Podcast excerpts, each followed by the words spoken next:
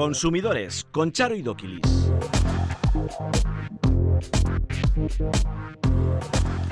Hola, ¿qué tal están? Sean bienvenidos un día más a Consumidores. Las estafas por Internet representan casi el 90% del total de los ciberdelitos. Los timos son cada vez más variados y sofisticados, lo que dificulta a las víctimas poder detectarlos. ¿Cuáles son los fraudes más comunes en la red? Los hogares con acumuladores y radiadores eléctricos pagarán el doble en calefacción. La opción más barata, hoy por hoy, es calentar la vivienda mediante un sistema de bomba de calor o una estufa de pellets. Miele, la marca de electrodomésticos más fiable. Donostia, la capital vasca con el bonobús más caro. El pescado es uno de los alimentos más recomendables en la dieta, sobre todo comparado con las carnes. Netflix estrena un plan más barato con 5 minutos de publicidad cada hora y un catálogo de películas y series más restringido. Comienza ya, consumidores.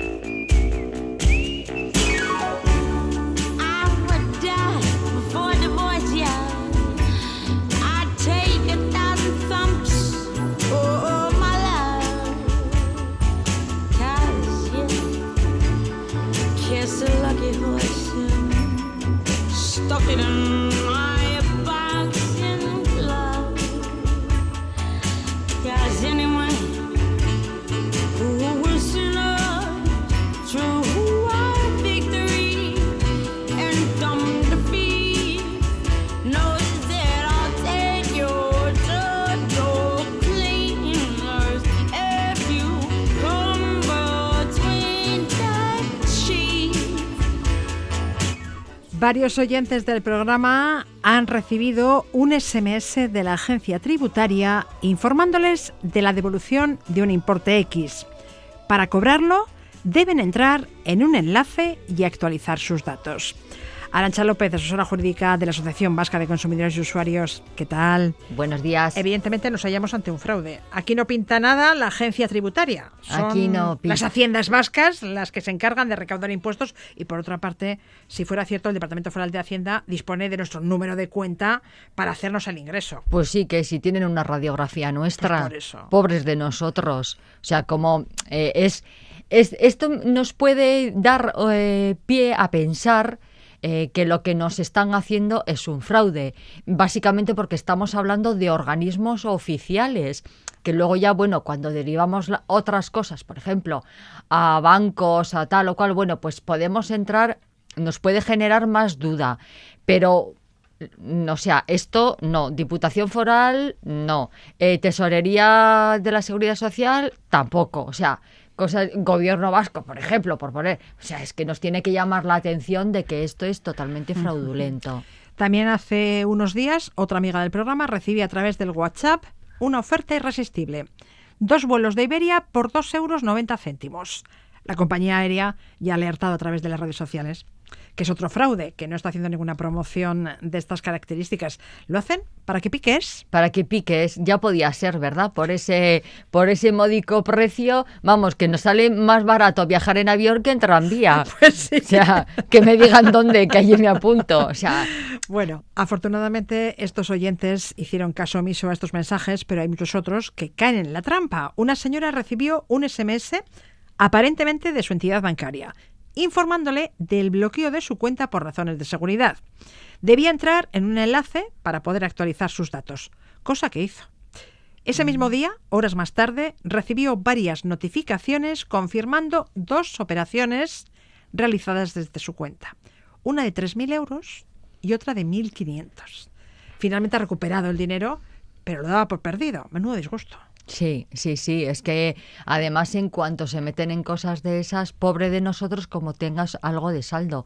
Porque, bueno, es que te hacen un descalabro. De hecho, hay algunos casos incluso de que han llegado a pedir créditos a nuestra cuenta.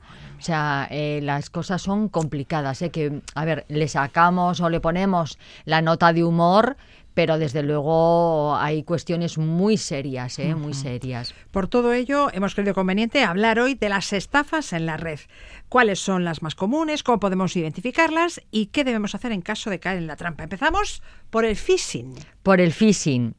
Eh, que, bueno, pues como comentábamos nosotros antes, qué mala costumbre de utilizar mm, palabras en inglés, bueno, pues para denominar algo, que es simplemente que una suplantación de identidad de personas o entidades o algunos servicios habitualmente conocidos pues para conseguir nuestros datos personales y bancarios.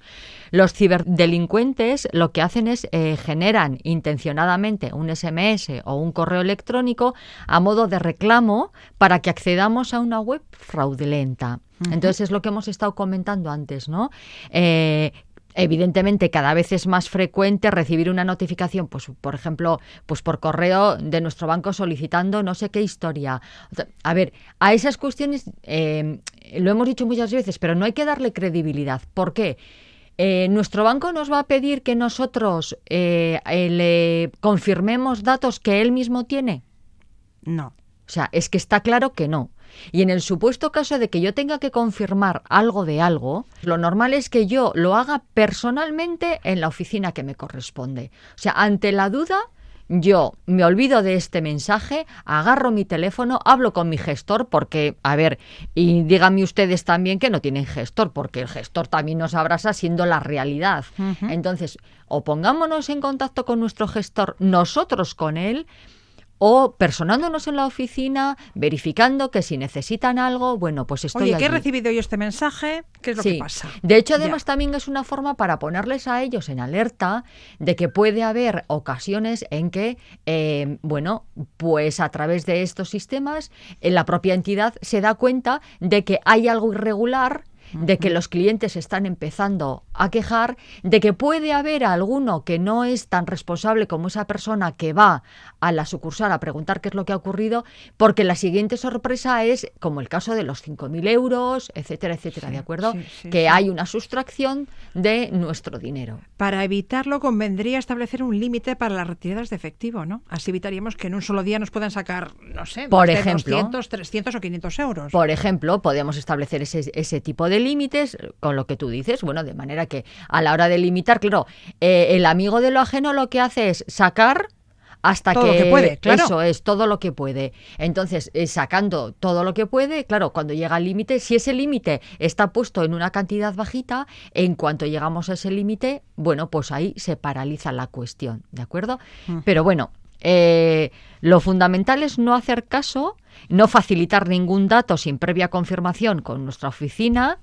Eh, de lo contrario, bueno, pues eh, pasados unos instantes o al cabo de algún día puede que veamos retiradas de dinero no autorizado y evidentemente en ese caso lo que tenemos que hacer es, bueno, pues si es, por ejemplo, a través de tarjetas, etcétera, etcétera, bloquearlas y en cuanto detectamos, bloquear cuentas, dirigirnos inmediatamente a la sucursal, bancaria. A la sucursal explicar y, bueno, seguidito, seguidito, a poner la denuncia. ¿Vale? Porque luego la entidad financiera tiene que eh, contrastar esta información, ver que realmente es un fraude y, en el supuesto caso, ponerse a la búsqueda de nuestro dinero o eh, llegando al final del reembolso de los importes, claro. Otra estafa, la de los falsos préstamos. ¿En qué consiste este engaño? Bueno, esto nos puede parecer mentira, pero hay gente que cae, ¿eh? Y sobre todo hay que tener en cuenta de que, bueno, hoy en día la situación económica bueno, es de aquella manera, puede haber una falta de liquidez, puede haber alguna deuda, una falta de trabajo,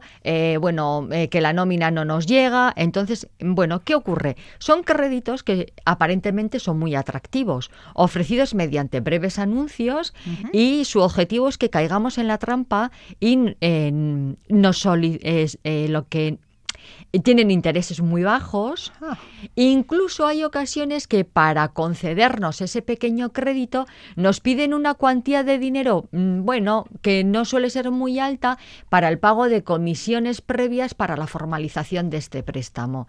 Evidentemente. ¿Cuándo se ha visto que te pidan dinero para formalizar un préstamo? Pues sí, esa es la cuestión, pero claro, como te dicen, mira, es que tiene 0%, por, 0 de interés, esto, mira, es muy rápido, esto tal, en 24 horas lo tienes. Al final, el ansia de la gente, la necesidad, nos puede. Imaginemos que nos piden un pago de una comisión, bueno, de una cantidad que en principio puede que no sea muy elevada, porque claro, no si fuera muy elevada, primero no tendríamos dinero porque estamos pidiendo un crédito y segundo, claro, levantaría la liebre.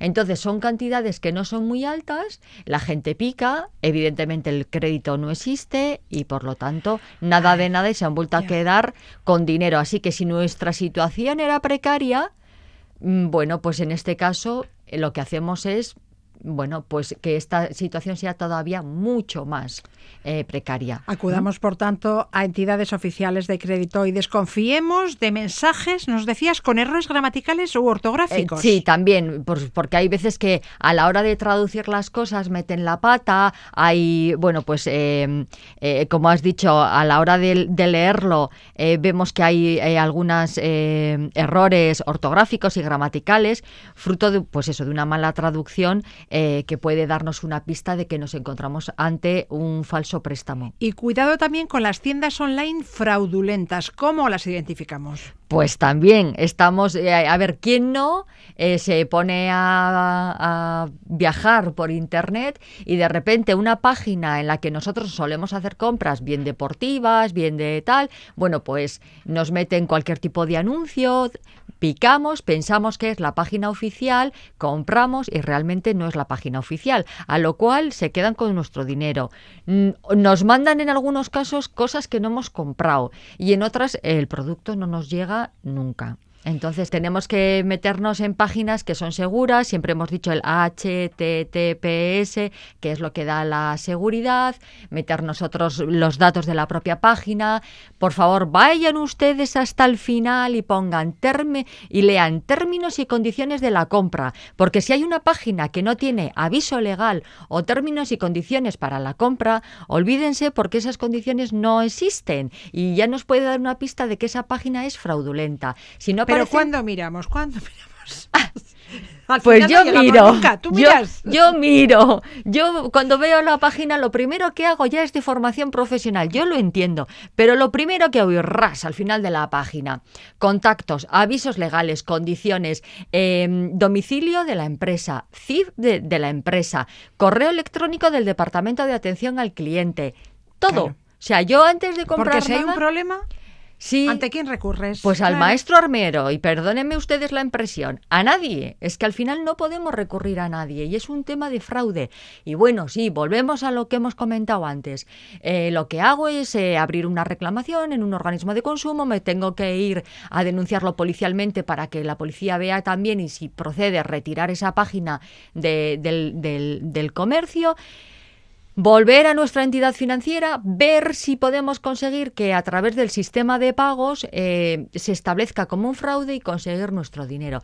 Pero es un tinglao que, claro, que hay ocasiones que cuando igual, imagínense ustedes las zapatillas o lo que hemos comprado son 50 euros, hay mucha gente que lo deja en el olvido.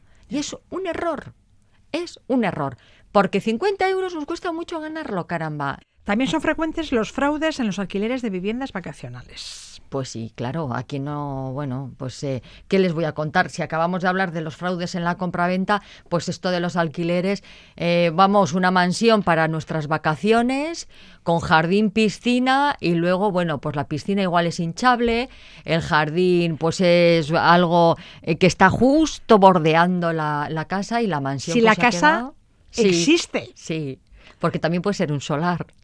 Y tienen todo el espacio que quieran ustedes para la piscina.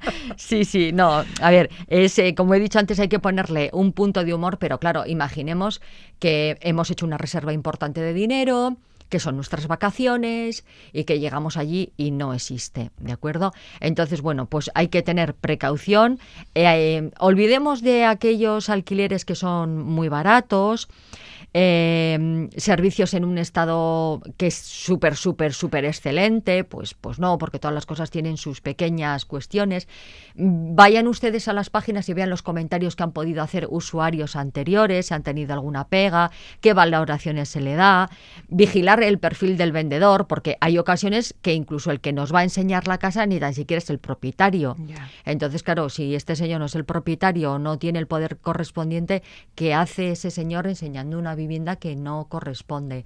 Entonces, bueno, ante ese tipo de circunstancias, pues poner nuestro granito de arena con precaución. Y más que precaución, no podemos eh, dar otro consejo. Son consejos para poder identificar las estafas, pero puede que a pesar de todo nos engañen. ¿Qué debemos hacer entonces? Bueno, pues abriríamos. Eh, bueno, guarden ustedes la documentación. ¿Vale? Como siempre. En segundo lugar, abriríamos una reclamación. En, la mayoría de los casos habría que poner una denuncia en, eh, ante el, bueno, en nuestro caso ante la Archancha, eh, comunicando cuáles han sido los hechos, qué dinero nos han podido sustraer, etcétera, etcétera. Y con eso remitirnos pues a la entidad bancaria, em, abrir allí de nuevo la reclamación. Depende de lo que sea, servicios de pago abrirá la reclamación. Si no es a través de tarjetas, el Departamento de Atención al Cliente de la entidad financiera se pondrá manos a la obra. Eh, en el caso de los alquileres, pues bueno, eso es un poco más complicado. Habría que ver si se puede hacer algo, abrirle una reclamación, poner la denuncia y luego ya ver por dónde salimos. Tras lo dicho, nos queda muy claro que nadie da duros a cuatro pesetas, y que hay que desconfiar de lo que es demasiado bueno. Sí, y desde luego no dar ningún tipo de dato económico ni a través del teléfono, ni a través de Internet, ni a través de un SMS. Desconfíen eh, totalmente de cualquier tipo de enlace que a ustedes no les parezca seguro. Arancha López, asesora jurídica de la Asociación Vasca de Consumidores y Usuarios, mil gracias. Gracias a vosotros de nuevo, Agur. Trying to get your attention from a thousand miles away.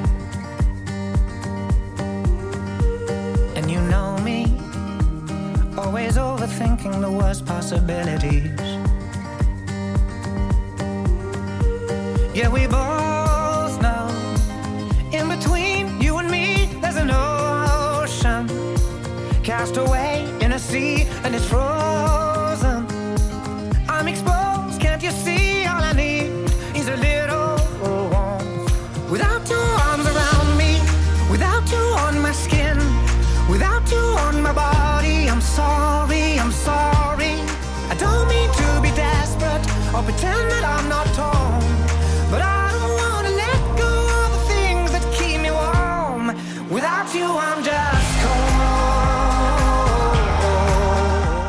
Llegó el frío. De media, cada hogar gasta unos 750 euros al año en calefacción. Sin embargo, el coste final puede variar mucho según la tecnología empleada y la tarifa elegida. La OCU acaba de analizar los costes de calentar una vivienda de 90 metros cuadrados en una región fría con las tecnologías de calefacción más habituales. Luizaga, asesor jurídico de la OCU en Euskadi. ¿Qué tal? Hola, Charo. Kepa, de acuerdo a este estudio, ¿Cuál es el sistema más caro de calefacción? Pues mira, los más caros son los acumuladores eléctricos y los radiadores eléctricos. Y como hemos hecho un estudio de calentar una vivienda de unos 90 metros cuadrados, hemos valorado el coste anual los radiadores eléctricos para calentar esa vivienda de una zona un poco fría, lo que podría ser aquí en Euskadi, pues la, la, parte de la mesa, no la parte de la costa, pues serían, por ejemplo, unos 1.255 euros al año los radiadores. Si nos vamos a los acumuladores, pues gastaríamos unos 1.050 euros al año. Esta es la tecnología más cara. ¿Y cuál es la calefacción más eficiente y barata? Mira, si vamos a la eficiencia y sobre todo al precio, fíjate, las dos, las dos primeras hemos hablado de 1.200 y 1.050. La más barata es la bomba de calor, para calentar esos 90 metros cuadrados gastaríamos solo 455 euros al año, es decir, un tercio que lo de los radiadores eléctricos. Y la segunda es la las estufas de, de pellet, de biomasa, ¿no? Esta, a ver, la bomba de calor además tiene una ventaja, que la puedes utilizar tanto como para aire acondicionado como para calefacción. Está muy bien, te vale para verano y para invierno y la estufa de pellets puede tener un poquito un problema pues por, porque abulta, porque tienes que hacer una salida a la calle y claro que tienes que guardar los, los sacos de pellets que, que son que abultan. Estas suelen ser unas estas últimas un poco más para, para viviendas tipo unifamiliares o que tengan salida a la calle o mucho mucho espacio. Ya, ya, ya. Dices que esta es la opción más barata, mm, pero estos sistemas de calefacción no son los mayoritarios. La tecnología más habitual es el gas. Uno de cada tres hogares se calienta y se abastece de agua caliente con gas. El gas natural es una buena alternativa, siempre y cuando se tenga contratada la tarifa regulada, la TUR. Así es, la famosa TUR de la que hemos aprendido todos en los últimos meses que existía y que solo tiene uno de cada cinco personas, solo el 20% la, la tiene, ¿no? Ya sabemos que se van agilizando ya los, los trasvases del mercado liberado a la Tour, pero básicamente, como tú bien dices, en una de cada tres casas tenemos nos calentamos o con agua caliente y tenemos agua caliente gracias al gas, pero ojo, muchas de esas calderas, las de toda la vida, eh, no son de condensación y son bastante poco eficientes. Entonces habría que evaluar muchas veces pues de tener otro tipo de, de calderas. Eh, y esto es el coste de, de estas calderas, no pues hombre, básicamente pues puedan dar unos 683 euros al año. Un poquito más caro que la bomba de calor, pero todavía bastante más barato que el acumulador o el radiador eléctrico. Pero el gas no deja de ser un combustible fósil. Hablando de combustibles fósiles, si tenemos una caldera de gasoil, hay que ir pensando en cambiarla, ¿no? Sí, sí, a ver, eso es un, vamos a decir, alguna especie ya a En extinción. exactamente, vale. A ver, tiene una cosa buena, que son independientes de, de, la electricidad y el gas, ¿no? Pero a ver, contaminan más que la de gas, requieren un depósito donde almacenarlo, y al día de hoy el precio del gasóleo es, es alto y, y continúa subiendo. Incluso Repsol ya nos está avisando que la gasolina, que el diésel va a subir, ya nos están siguiendo la, la patita. Entonces, ¿qué tecnología elijo? Dependerá de mis circunstancias, ¿no? Exactamente. Hombre, la bomba de calor te vale para invierno y verano y es la que tiene el coste más bajo a la hora de calentar. Si nos podemos permitir, pues perfecto. Lo único que la bomba de calor lo que nos va a exigir también es un acceso a la, calle. Tenemos que poner el, el, aparato en la calle, una unidad exterior, ¿no? Pero pudiendo hacerlo es la más, la más barata, porque además nos vale para calefactar y para refrigerar en verano. Más cosas. Los productos conocidos como naturales, ecológicos, biológicos u orgánicos son cada vez más demandados por los consumidores.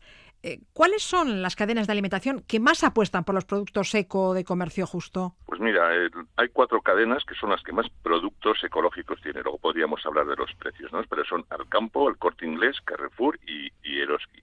Incluso muchos de ellos están sacando productos ecológicos de marca blanca, con lo cual eh, abarata bastante porque el producto ecológico es bastante, en entrada es bastante caro.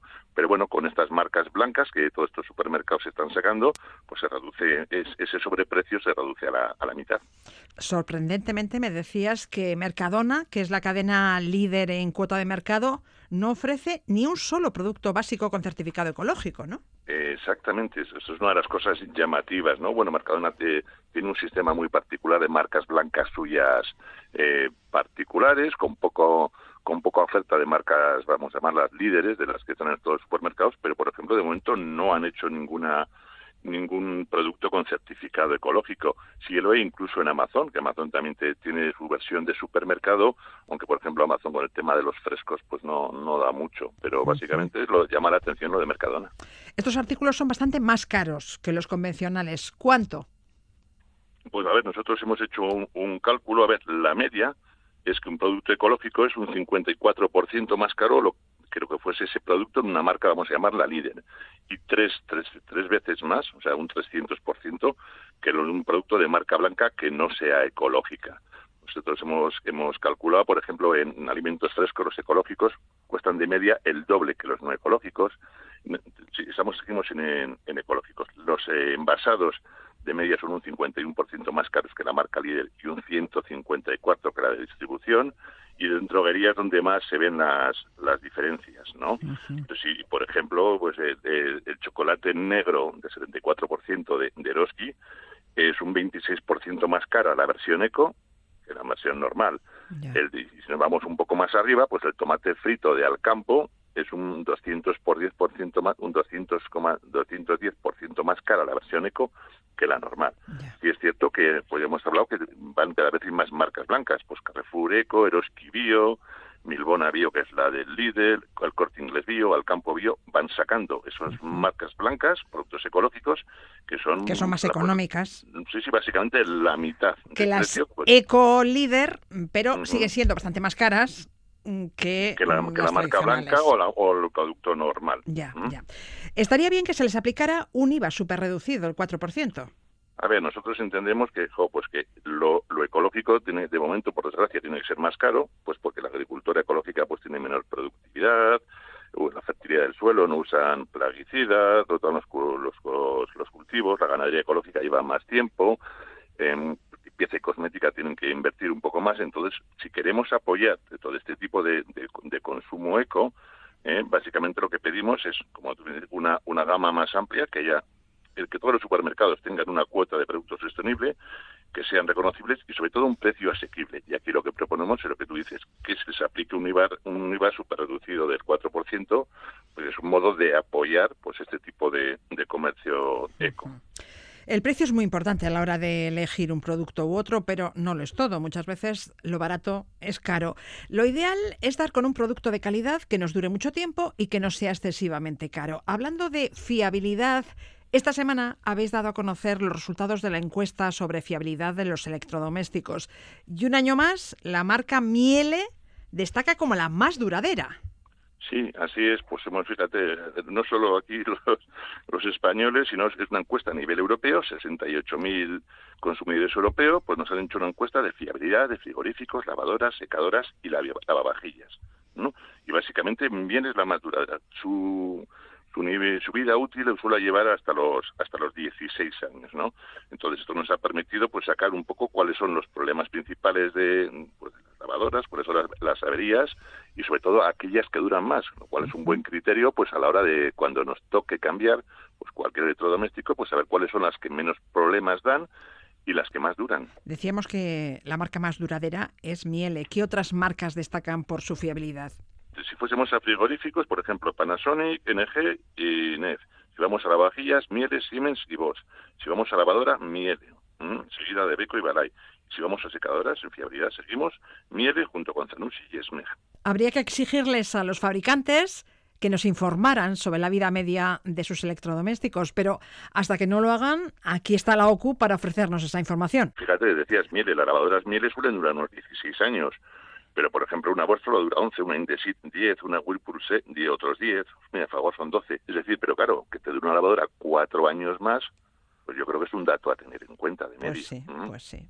Y así con todos los electrodomésticos, por supuesto. Qué Izaga, asesor jurídico de la en Euskadi. Mil gracias. Un placer como siempre. Consumidores arroba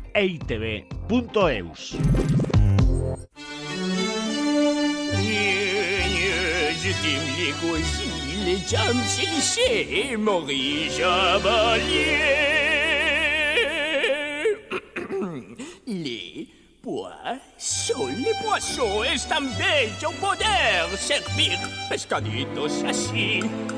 Sus cabezas cortar y sus huesos sacar. Et ma oui, ça c'est toujours délice. Les poissons, les poissons, hi hi hi, oh oh oh, con mi hacha los parto en dos. Y los pongo a freír y comienzo a reír porque amo el pescado a morir. les voy a servir un platillo que es digno solo de un rey. Se aplana el pez con un mazo, se rebana a través del estómago así para luego untarle un poquitito de sal. El pescado es uno de los alimentos más recomendables en la dieta, sobre todo comparado con las carnes. Así, un estudio de los Institutos de Investigación de Suecia, publicado hace unas semanas, concluye que algunos productos marinos como el salmón, los mejillones o las anchoas aportan más proteínas que la carne de vacuno, de cerdo o de pollo. Hablamos de las características nutricionales del pescado con Leisuri Aguirre, investigadora del Grupo de Nutrición y Obesidad del Departamento de Farmacia y Ciencia de los Alimentos de la UPV y del Centro de Investigación Biomédica en Red, Ciber OBN. Leishuri, bienvenida. Bueno, buenos días. ¿Es cierto que el pescado aporta más proteínas que la carne? Bueno, en algunos casos sí que puede aportar más proteínas, pero de todas formas no es en lo que nos deberíamos de, centrar, porque tanto carnes como pescados tienen un contenido proteico muy alto y los dos casos son proteínas de buena calidad. O sea que en ese caso varía más o menos igual uno que otro. Pero el pescado es además fuente de otros nutrientes como el selenio, el yodo y los famosos ácidos grasos omega 3. Sí, desde el punto de vista proteico me daría igual carne o pescado o incluso, como siempre decimos, legumbres. Otra cosa es que el pescado puede aportar cosas que son más interesantes en algunos casos que la carne. Y eso puede ser eso, contenido de yodo, de selenio, los famosos omega 3. eh, a diferencia de, de, unas carnes o de las carnes en general, en el caso de los pescados, tenemos pescados que apenas tienen grasas, como puede ser una merluza, un lenguado o cualquier pescado blanco. En el caso de los pescados grasos, el contenido de grasas es más alto, eh, puede ser más similar a algunos tipos de carnes. Pero es grasa buena, ¿no? Eso es. Ah. Pero es grasa más interesante, porque cuando tenemos carne, la carne en general son grasas saturadas, que ya nos habéis oído comentar a Itziar y a mí, que en general son grasas que no son muy saludables para la salud y que hacen que aumente el colesterol en sangre.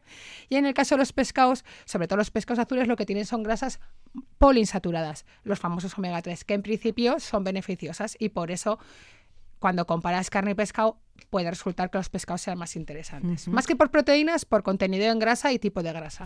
Pero a pesar de los beneficios que aporta el pescado, tendemos a comer poco pescado. Poco muy, muy poco. Sí, por lo que sea, siempre creo que somos mucho más carnívoros, tiene mucha más aceptación comer carne y sobre todo carne roja, que en principio tendríamos que reducirla bastante más.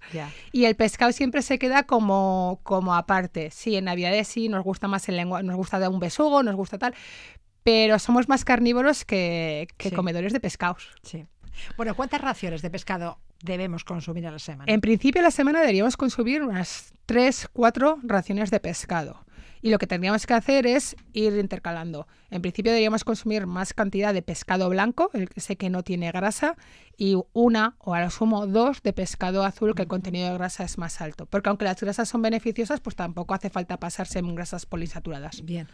Entre esas raciones podríamos incluir una latita de sardinas. Sí, sí, por ejemplo. Sí, yo cuando otro pescado. No, sin problemas. Con las, con las latas no tenemos problemas, porque parece que Chiar y yo siempre somos las malas de la película. No, con las latas no hay ningún problema. Las latas es un procesado que es sano, o sea, comer me da igual. Eh, berberechos, sardinas, chopitos, todo lo que viene eh, en lata, atún bonito, es una buena opción sobre todo si lo cogemos al natural, que ya no tiene ningún aceite, o si nos molestamos en que sean en aceite de oliva, que luego podemos, bueno, pues utilizar en la ensalada. Buena opción, una opción muy aconsejable. podemos hacerlo. Bien. ¿Y qué hay de las barritas de merluza, los muslitos de pescado? Ay, qué eso ya, eso ya me gusta bastante menos. Eso no es pescado. Eso es el problema, que muchas veces ya ya no es pescado. O sea, las gulas es una cena rápida, pero, pero si os fijáis en el contenido de pescado, es una mezcla de pescados y de almidones donde el contenido de pescado es mucho más bajo. Entonces, intentar que un niño coma pescado comiendo gulas es más cómodo, pero no está comiendo pescado y el aporte como nutricionalmente es un ultraprocesado poco interesante. Lo mismo aparece con, con las barritas que están hiperfritas que al final eso no es comer pescado pescado. ¿Sabe rico? Sí. ¿Se puede comer de vez en cuando? Sí. ¿Es una ración de pescado saludable? No, no la mejor. Vale. El enorme valor nutricional de los productos del mar se ve contrarrestado por la presencia de elementos tóxicos causados por los vertidos humanos a los mares y a los océanos. En los pescados que llegan a nuestros puertos aparecen metales pesados como el plomo, el mercurio, el cadmio, el estaño. Eso es. ¿Qué impacto tiene la, ingestión de esos metales pesados a nuestro organismo? Bueno, a ver, no nos volvamos locos, ahora no va a ser la excusa no comer pescado porque tienen metales pesados. Sí que es cierto que se van acumulando, pero se pueden acumular en los pescados y también se pueden acumular en las verduras cuando se van regando con aguas que están contaminadas. Sí que es cierto que el mercurio que se encuentra en los pescados es metilmercurio y es más tóxico que el que se pueda encontrar en las, en las verduras cuando las regamos. Y sí que es cierto que eso se va acumulando y produce efectos tóxicos en el organismo. Pero sobre todo se acumula en pescados que son grandes, de tamaño grande, que la vida es mucho más grande, entonces les da más tiempo a acumular. Entonces lo que tendríamos que hacer es reducir el consumo de esos pescados a forma ocasional. El salmón, que es un pescado grande, habría que consumirlo de forma más ocasional. Eh, por ejemplo, el tiburón o el cazón, como lo quieras llamar. el tiburón, el atún. El atún, el pez espada. El pez espada todos esos que son de gran tamaño, claro, al final, como tienen una vida mucho más larga, van acumulando más. ¿Y el salmón también? El salmón también va acumulando. Claro, entonces me vas a decir, hace un momento me has dicho que pescaba azul bueno y ahora me dices que no. Vale, pero come pescado azul de pequeño tamaño, ahí están las anchoas, los arenques, ese tipo de pescado que como es mucho más pequeñito, tiene los beneficios de ser azul y no le ha dado tiempo a ir acumulando. Bien. Tóxicos. Especialmente los que tienen que tener cuidado son mm, los niños y las embarazadas. ¿no? Como siempre, eh, cuando hablamos de tóxicos, los, los que tienen que tener más cuidado son niños, personas de edad avanzada y embarazadas. ¿Por qué? Porque son las personas más susceptibles. Los, los niños y bebés, porque todavía el cuerpo no está completamente formado, entonces los tóxicos en concentraciones que para un humano, para un adulto, perdón, para un adulto son tóxicas, no son tóxicas, para un niño sí, porque el tamaño del cuerpo es más pequeño. Para personas de avanzada edad, porque al final con los años el cuerpo se va deteriorando también metabolizan peor los tóxicos Vale. y embarazadas porque al final ellas no, pero están embarazadas, tienen un feto y a ese feto le pueden llegar esos tóxicos que le van a hacer mucho más daño que lo que darían a, a una persona. Ujú. Por tanto, los pescados con menor riesgo de contaminación son los de menor tamaño. Eso es. O los de agua dulce. O los de agua dulce, claro, si es de piscifactoría o lo que sea o de agua dulce no va a tener ningún problema. Bien. Ningún problema por metales pesados, Bien. eso es. Tras lo dicho, comamos más pescado Sí. que carne. Es más sano y aunque algunas especies grandes contengan metales pesados, pues no comemos todos los días atún y pez espada. Eso es, eso es. Se puede seguir consumiendo pescado y no hay ningún problema. Sí que es cierto que eso, pueden salir noticias que parece que, que hay tóxicos, pero bueno, sí, pues buscamos también, hay, hay noticias en las que te dicen que la carne roja es perjudicial. Lo que pasa es que luego buscamos la que nos interesa y nos quedamos con lo que queremos. Tomamos nota, tomamos nota. Leisuri Aguirre, investigadora del Grupo de Nutrición y Obesidad del Departamento de Farmacia y Ciencia de los Alimentos de la UPV y del Centro de Investigación Biomédica en Red Ciber OBN. Es largo, ¿eh? Sí, sí, es muy largo. Gracias por la información. Muchas gracias a ti.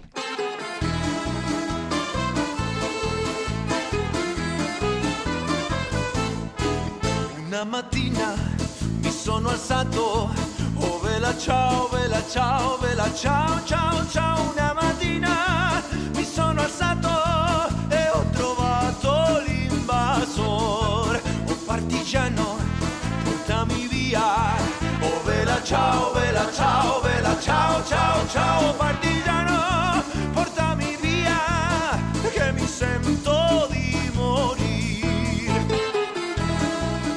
Este tema forma parte de la banda sonora de uno de los grandes éxitos de Netflix, La Casa de Papel. Esta plataforma de streaming oferta desde esta semana el plan básico con anuncios por 5 euros 49 céntimos. Iruri Kenner, ¿qué tal? ¿Qué tal? Muy buenas. Hacía tiempo que venía comentándose y ya ha llegado la publicidad a Netflix. A cambio, nos rebajan el precio de la suscripción. Sí, eso es. Luego ahí ya depende de cada uno si compensa o no, ¿no? Si compensa o no esa rebaja a cambio de, de, bueno de ver anuncios, igual que en la tele de, de toda la vida, vamos. Ahora Eh, mismo el básico sin publicidad, ¿cuánto cuesta? Ahora mismo eh, el básico, el que ha sido el básico hasta ahora Sí. eran 8, 7,99 euros al mes. Eh, bueno, pues pudiendo ver el catálogo completo en, en alta definición, eso sí, en un único dispositivo eh, a la vez. O sea, recordemos que Netflix tiene esta, esta limitación, ¿no? De cuántas eh, personas o cuántos dispositivos a la vez pueden estar viendo eh, un programa y podemos descargar, eh, bueno, pues no sé, pues eh, algún capítulo de la serie, etcétera, por- para poder verlo cuando no tengamos conexión, Ya, por ya, ejemplo, en un avión o si nos vamos de viaje, ¿no? Entonces sería el plan básico, sin básico, publicidad eso es. Cuesta 7 euros 99 céntimos. 8 euros con el catálogo completo en un dispositivo. Y ahora por 5,49 nos ofrecen lo mismo, pero con publicidad. Eso es, ofrece, bueno, lo mismo con, con dos diferencias importantes, ¿no? Son dos, dos euros y medio menos, eh, ofrece lo mismo, es decir, también en un, solo podemos ver en un único dispositivo de manera simu- simultánea, también en, en alta definición, eh, pero nos vamos a encontrar con publicidad. Eh, ¿Cuánta publicidad? De unos cuatro o cinco minutos de anuncios por cada hora de emisión. Es decir, eh, si vemos una película de dos horas, pues en total nos vamos a tragar pues unos ocho o diez minutos de, de, de anuncios, ¿no? Ujú. Eh, la otra limitación, y esta es importante eh, subrayar, es que va a tener un catálogo un poquito más reducido. Hay algunos títulos que no vamos a poder ver si tenemos este plan. Aunque Netflix ya ha dicho que, bueno, que espera que no se- la reducción no sea de más de un 10%, es decir, va a haber un 10% de, de títulos, de películas, series, documentales que no, Que no vamos, a a poder, ver si tenemos este, este plan. ¿Y la imagen tiene la misma calidad? Eh, sí, sí, lo mismo, alta Bien. definición, HD, eh, y la otra diferencia importante no es la calidad, sino que no vamos a poder descargarnos eh, pues capítulos o películas para poder verlas de manera eh, bueno sin, sin conexión a internet, ¿no? Es decir, sería un plan básico, el plan básico de que lleva Netflix ofreciendo desde hace muchísimo tiempo, pero con estas tres limitaciones importantes, ¿no? La publicidad, un catálogo más reducido y no sin posibilidad de poder descargar para ver offline, ¿no? Ya, pues no sé si me convence esta oferta. De todas todas resulta más ventajoso compartir cuenta con otros usuarios, ¿no? Sí, eso, es algo que, que, hacen, bueno, pues muchísimas personas, ¿no? Hay muchísimos usuarios que hacen esto, pues pagas el, el, plan básico, que son 8 euros al mes, que es verdad que no es especialmente barato, pero para todo lo que ofrece sí que está bien y sobre todo, si como dices, bueno, pues tienes a alguien con quien poder compartir la cuenta, eh, desde luego que sale sale mejor, ¿no? Porque al final, pues a nada que sea entre dos personas ya son eh, 4 euros por, por persona al mes, bueno, pues... Accedes al catálogo completo, puedes descargarte películas, no ves publicidad. De todos modos, no sé cuánto va a durar lo de compartir cuenta, ¿no? Bueno, eh, también es algo que se lleva hablando hace muchísimo tiempo, ¿no? Netflix es consciente de que es son muchísimas las, las familias, las, las personas que comparten cuenta. Eso evidentemente no juega a, a su favor y lleva mucho tiempo intentando ver cómo poder limitar eh, esto de manera que eh, lo que va a intentar y dice que va a ser mm, pues eh, en los próximos meses bueno asociar cada cuenta de Netflix a una única ubicación una casa un hogar o, o no sé si una red wifi por ejemplo no o un único dispositivo eh, y, pero sí va a permitir eh, compartirla o poder verla en otra ubicación geográfica, pero sumaríamos 2,99 euros a esa, a esa cuota mensual correspondiente ¿no? del plan que hayamos elegido. Eh, a mí me surgen dudas con esta, con esta solución porque hoy en día, eh, a nivel, bueno, no sé si llamarlo técnico o tecnológico, esta limitación de hacerlo por ubicación geográfica es bastante difícil de implementar y puede generar pues muchísimas quejas, ¿no? Muchísimas situaciones en las que parece que estás en otro sitio, pero realmente es la misma unidad familiar. Eh, ya veremos ¿no? cómo, cómo lo resuelve. Pero es cierto que, que, lleva mucho tiempo Netflix queriendo implementar este, este peaje. Asociar eh, cada cuenta a una única ubicación para que podamos seguir compartiendo cuentas, eso es, sí. Y Netflix también amenaza con subir las tarifas, ¿no? Sí, también, bueno, cada vez que hay subidas se, se monta aquí el, un lío, ¿no? Porque, porque, bueno, la gente evidentemente, pues ya te acostumbras, ¿no? A unos, eh, a unos precios y ahora con este cambio, eh, añadiendo este eh, o sea, los planes que había antes, el básico, el estándar y el premium, siguen estando y no, eh, por ahora no se han subido los precios y ha añadido este plan básico un poco más económico, pero es verdad que está ahí pendiente, ¿no? Se, rumorea eh, que subirá aún los precios entiendo que para seguir luchando no contra esta contra esta batalla que por ahora la tiene perdida que es que la gente comparte las cuentas ¿no? bueno hoy por hoy resulta más ventajoso compartir cuenta que optar por este plan básico de Netflix Tienes a tu disposición el catálogo completo de películas, series y documentales. Puedes descargarte este contenido, no hay publicidad. Y en el caso de la tarifa premium, para cuatro dispositivos, pues es más barato. Sí, eso es. Todavía, eh, pues eh, cada uno tiene que echar ahí sus cuentas, pero por ahora no parece que este nuevo plan básico con anuncios vaya a tener mucho éxito. Y esta semana tenemos que hablar de un nuevo robo de datos. En esta ocasión, la víctima ha sido la compañía de telecomunicaciones Orange. ¿Qué ha ocurrido? ¿Qué información han robado? Bueno, eh, mira, los intentos de robo de información a grandes compañías son se cuentan por miles eh, cada día, eh, de, manera diaria, y aunque bueno, pues siempre tienen bueno, pues grandes despliegues para tratar de evitarlo, no siempre se consigue, ¿no? Otras grandes empresas también han caído, con en casos muy graves como Facebook, Adobe, incluso PlayStation, Uber, etcétera. al final nadie está libre de estos intentos y ahora, bueno, pues ha caído ha caído Orange. ¿no? Eh, según nos ha dicho la propia compañía, ha quedado expuesta información personal eh, de clientes y ex clientes, como bueno, pues nombres, apellidos, direcciones de email, DNI, números de cuenta, entre otro, otros datos eh, sensibles. ¿no? es verdad que en cuanto se detectó este ataque se cortó el acceso, pero hubo tiempo para, para sacar algo de información. ¿no? Vamos a ver cómo, cómo termina el asunto, pero es posible que haya que haya, bueno, estamos hablando de miles de, clientes afectados. Bueno, ¿y cómo puedo saber si soy yo una de las personas afectadas? Bueno, pues en principio la compañía ya eh, a fecha de hoy ya se ha puesto en contacto con los usuarios que ya están identificados como afectados por este ataque, así que eh, si no hemos recibido nada, ni un SMS, ni un email, ni nada, todos nuestros datos eh, siguen a salvo, ¿no? así que por ese lado podemos estar tranquilos. Bueno, ¿y cómo podemos prevenir ser hackeados? Bueno, pues más de lo mismo, ¿no? Es, es algo que deberíamos estar haciendo siempre, no solo eh, cuando ocurre algo así, sino, bueno, debemos, tenemos que acostumbrarnos a cambiar las contraseñas de los servicios más importantes de, pues de manera, bueno, pues muy habitual, ¿no? Las redes sociales, correo electrónico, es verdad que somos muy vagos con esto y, y no lo hacemos, pero es una de las principales medidas de seguridad que podemos desplegar, ¿no?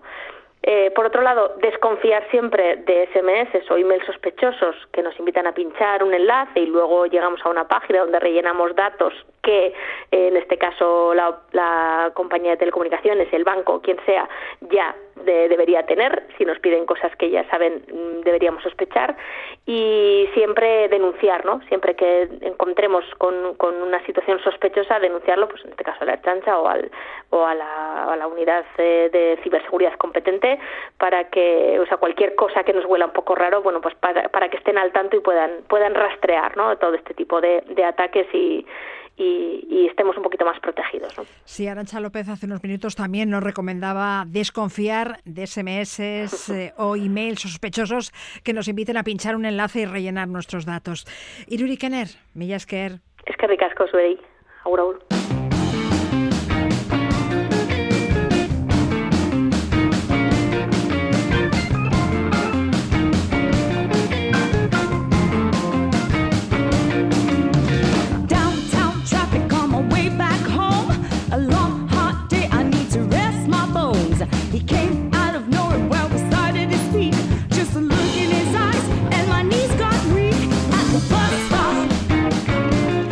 Y nos hacemos eco ahora del estudio comparativo de las tarifas de autobús urbano de 57 ciudades del Estado elaborado por Facua.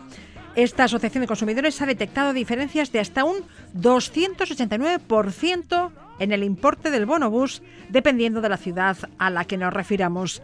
Nacho Tudela, portavoz de Facua, ¿qué tal?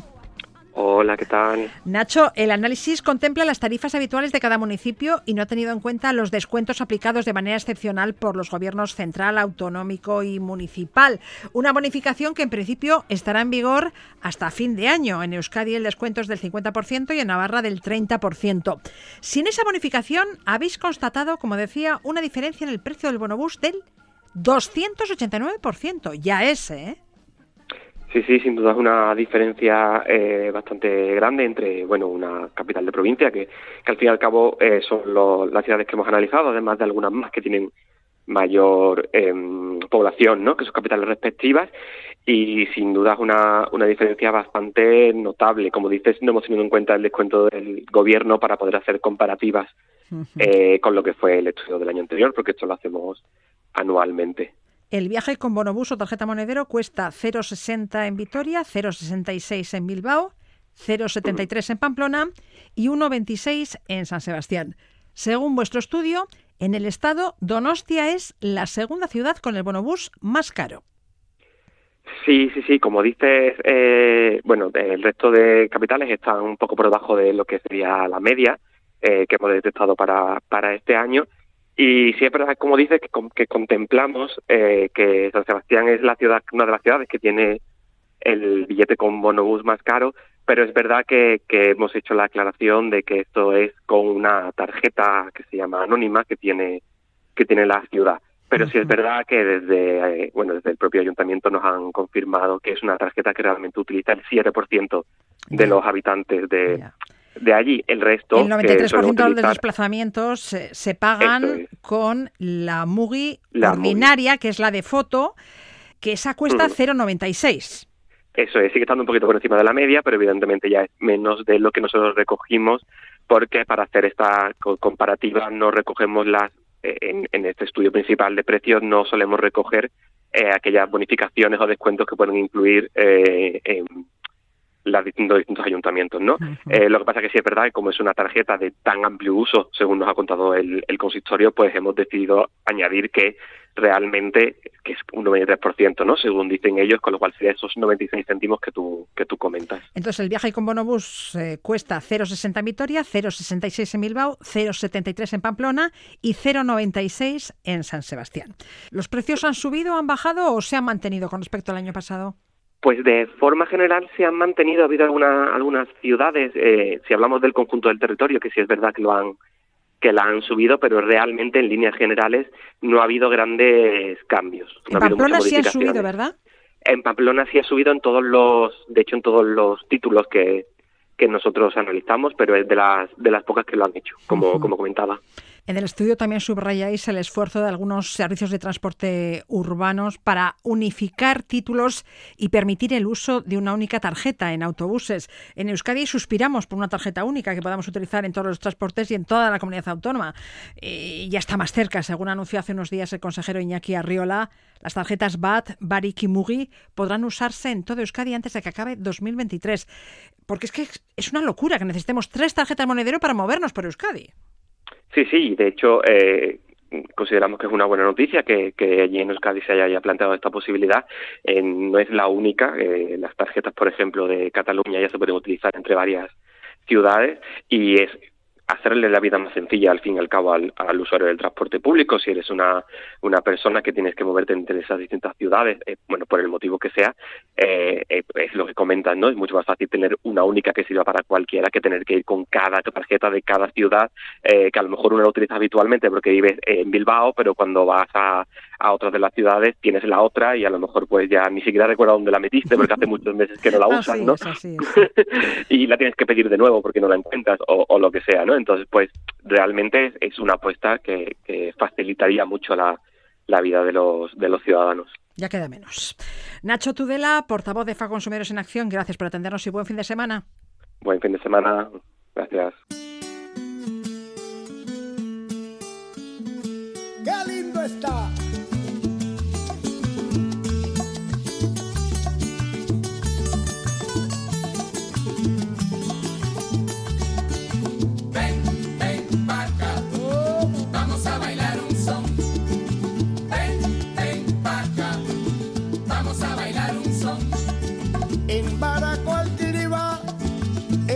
Guantánamo el changüí, en Baraco el tiribá, en Guantánamo el changüí y en Oriente el son cubano, que es el que me gusta a mí. En Oriente el son cubano, que es el que me gusta a mí. Oímos a uno de los soneros cubanos más importantes de todos los tiempos y a una de las estrellas del histórico álbum Buenavista Social Club. Es Elías Ochoa, que actuará el próximo sábado, 19 de noviembre, a las 7 y media de la tarde en el Victoria Eugenia de Donostia. Con él les dejamos. Gracias por acompañarnos. Da torna estrenarte. ¿Dónde están? El